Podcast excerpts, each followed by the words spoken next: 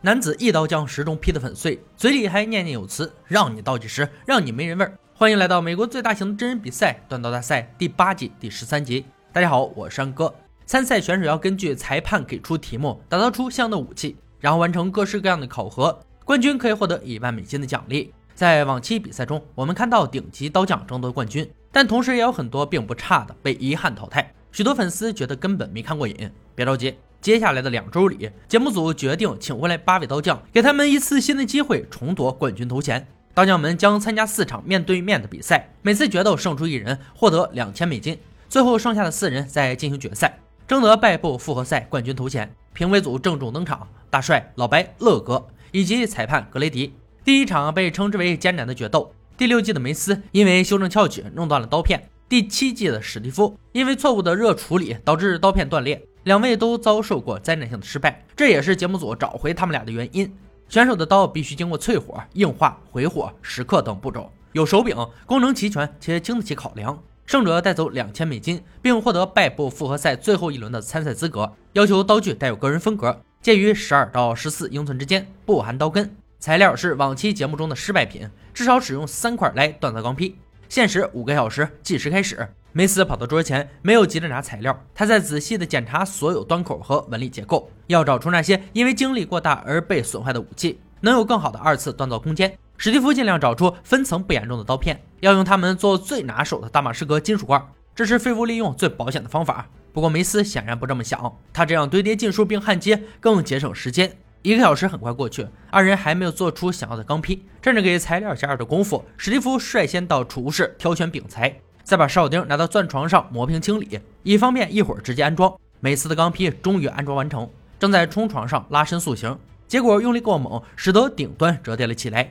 没办法，只能上动力锤塑形，后果就是他的刀片可能会很薄。史蒂夫的金属罐也加热完毕，赶紧上冲床进行压缩整合。时间又过去一个小时，梅斯塑形完毕后进行热处理环节，然而淬火的结果并不怎么样，可以看到有很严重的翘曲。上次断刀就是因为翘曲矫正。这次梅斯长记性，绝对不能碰虎钳，纯凭重力将其压直，剩余的翘曲用研磨机打磨掉就好。半个小时后，史蒂夫进行淬火，整个过程一气呵成，非常顺利。接下来可以专心磨掉外层的软钢了。梅斯在制作刀柄前又进行了回火作业，这是给刀身二次加热再冷却，以此降低脆性的热处理工艺。史蒂夫没有时间将刀放进火炉里回火，直接用虎钳固定上喷灯。优点是速度快，缺点是会受热不均。如果他的功夫不到家，那刀就会变得更加脆弱。与此同时，梅斯从火炉中拿出刀片，回火过后的结果却是再次弯曲，没有时间重新打造了，只能加热软化刀脊并进行拉直。时间还剩半个小时，相当紧迫。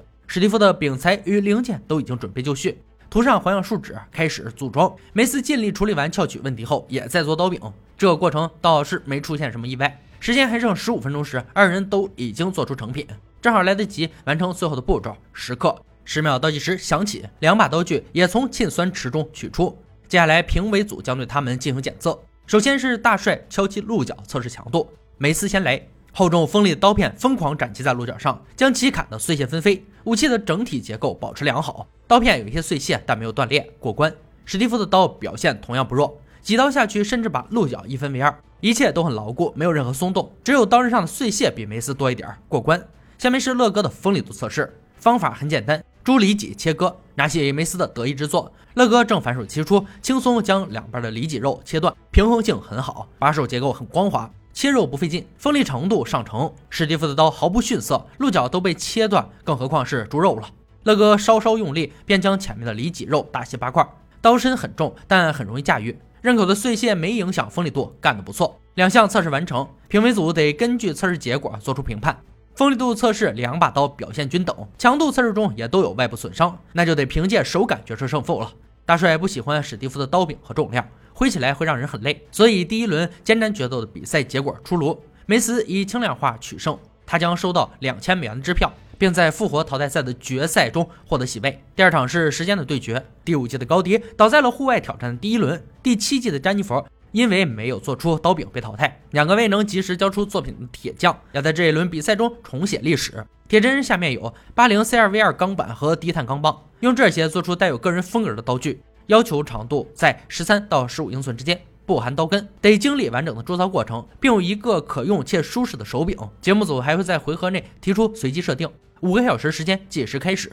高迪将三块钢板削减了三英寸后堆叠焊接，他认为这些钢材足够伸展出十五英寸。詹妮弗的方法与之相近，低碳钢加高碳钢做三枚钢坯，利用加热时间赶紧在纸上写下计划，这是个好习惯，值得学习。高低的焊缝很快固定好，接下来将钢坯拉伸到规定参数。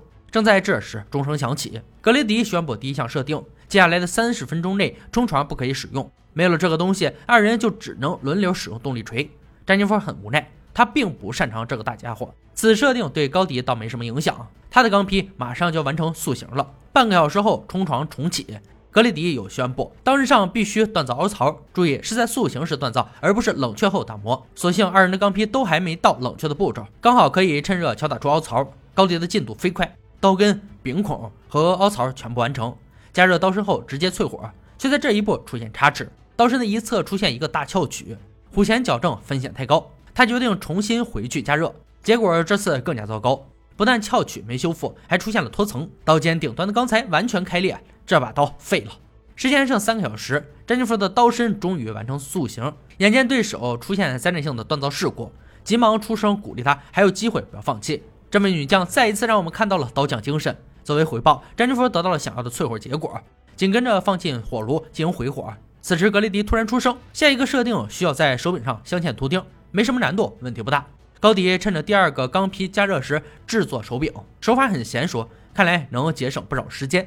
时间还剩六十分钟时，格雷迪又宣布了新的设定：刀柄必须使用天然材料。詹妮弗长舒一口气，刚刚锁定的手柄正好是木头。一旁的高迪忙得满头大汗，正在给成熟刀片打孔做凹槽。完成后赶紧淬火，他没有时间再做一个漂亮的木柄，转而使用棉绳对刀根进行缠绕。对了，棉绳也属于天然材料，一刻不停，忙到最后，总算是赶在了结束前完成最后的时刻。二人这次算是掌控好了时间，做好了武器。老白入场宣布了一个好消息，他要破坏这个令人烦恼的数字时钟，来测试刀具的强度。詹妮弗第一位，刀子一下下砍在时钟上，使其支离破碎，再也不能发起刀击时让选手难受了。